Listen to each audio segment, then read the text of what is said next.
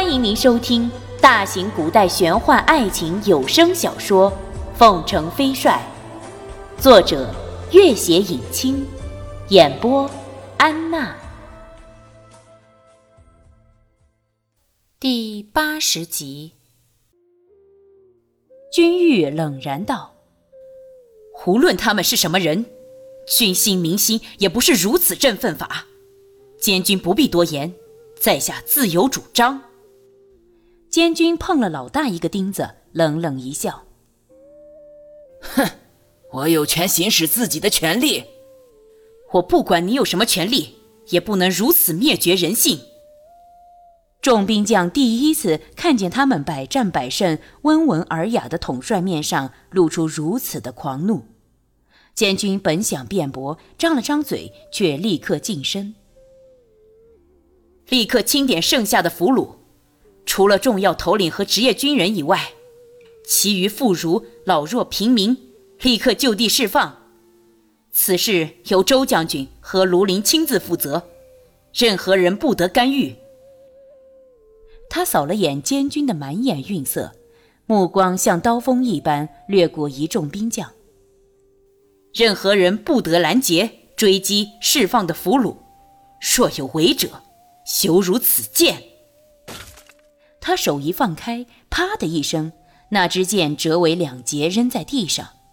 监军冷哼一声，悻悻然地走开了。大军返回西宁府，已经是六月下旬。第二天傍晚，忽报夏傲来访。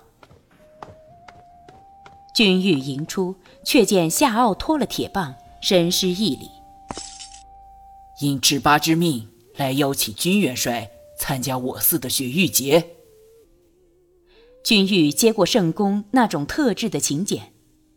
每年七月初的雪玉节是圣宫的最重大节日之一，和那些纯粹的宗教节日不同，雪玉节并不仅限于宗教活动，还有各大民间团体的歌舞、戏剧表演，更允许普通民众进园参观。所以，某种程度上，雪玉节比他们的新年更热闹。见君玉欣然答应，夏傲高兴地拖了铁棒，先行告辞了。君玉算算时间，距离雪玉节还有九天，便将军中事宜吩咐了林宝山、周以达、卢林等人。第二天，自己只身上路了。一路慢行，君玉第一次静下心来欣赏这片极其神秘的土地上的美丽风光。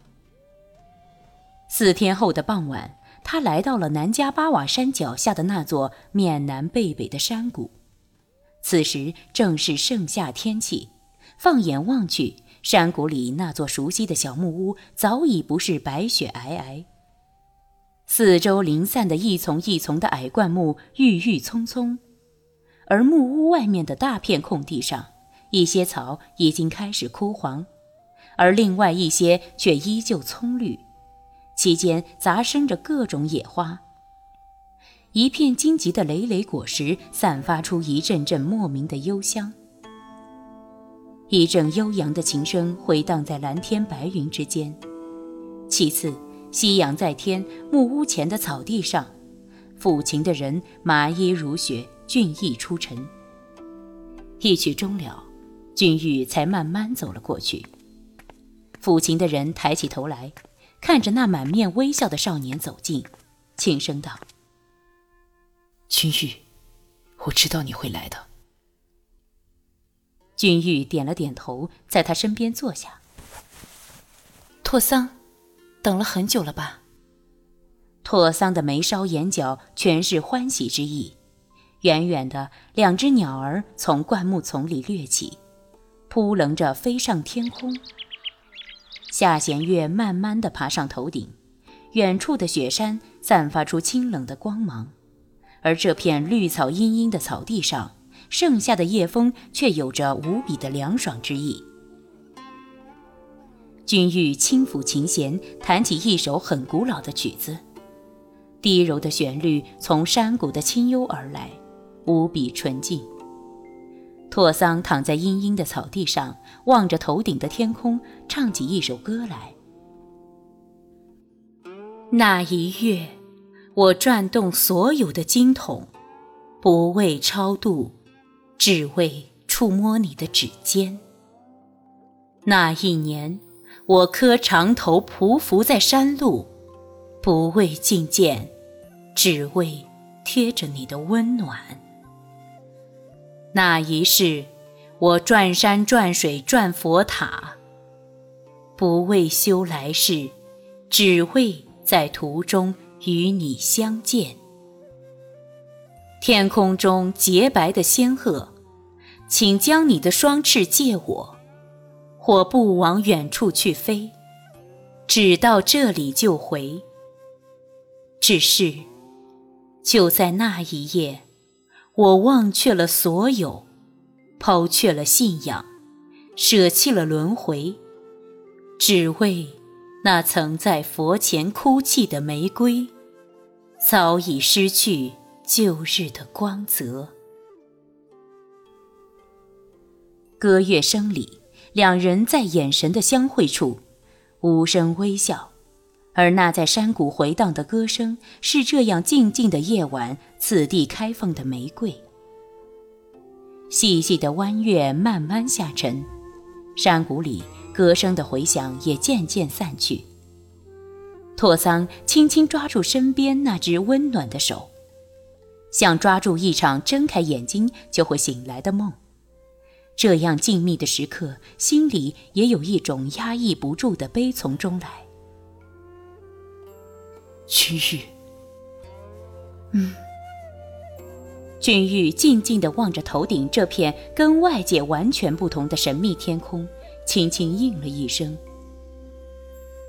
君玉。”“嗯，我在这里。”君玉。那只紧握的手是那么用力。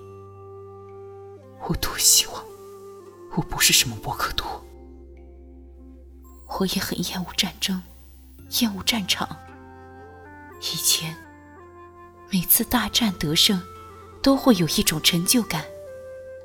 可是现在我却越来越讨厌这种血淋淋的搏杀，尤其。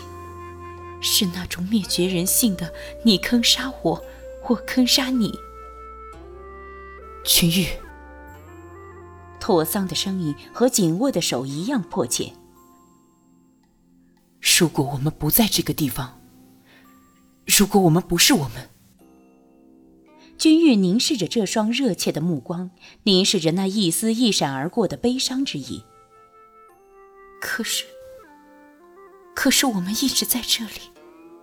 我们还是我们自己。是啊，我们还是我们自己。拓桑眼里一片色然，紧紧抓住的不是一只手，而是一场梦而已。君玉，你相信奇迹吗？不。君玉微笑着看着那双慢慢暗淡下去的目光，忽然用力握了握那只掌心变得有点冰凉的手。但是，认识你之后，我已经有点相信了，而且，我更相信努力。那柔和的指尖传来的力量如此温暖，拓桑原本暗淡的眼睛倏地闪耀出喜悦的光芒。君玉，我也相信。时光流水一样的跑，日夜瞬息更替。南迦巴瓦的风光依旧如浓得化不开来的角色。拓桑举着采集的一大把花儿，笑着跑了过来。呵呵，君玉。君玉接过花，看着拓桑满脸的笑容，忽然产生了一个念头，发现阳光普照下的一切比夜色中朦胧的现实世界更为莫测。他道：“你该上路了。”拓桑伸出的手僵了一下。是啊，我该上路了。君玉笑了。雪玉节见。拓桑点了点头，心情似乎轻松了一点。好的。雪玉节见。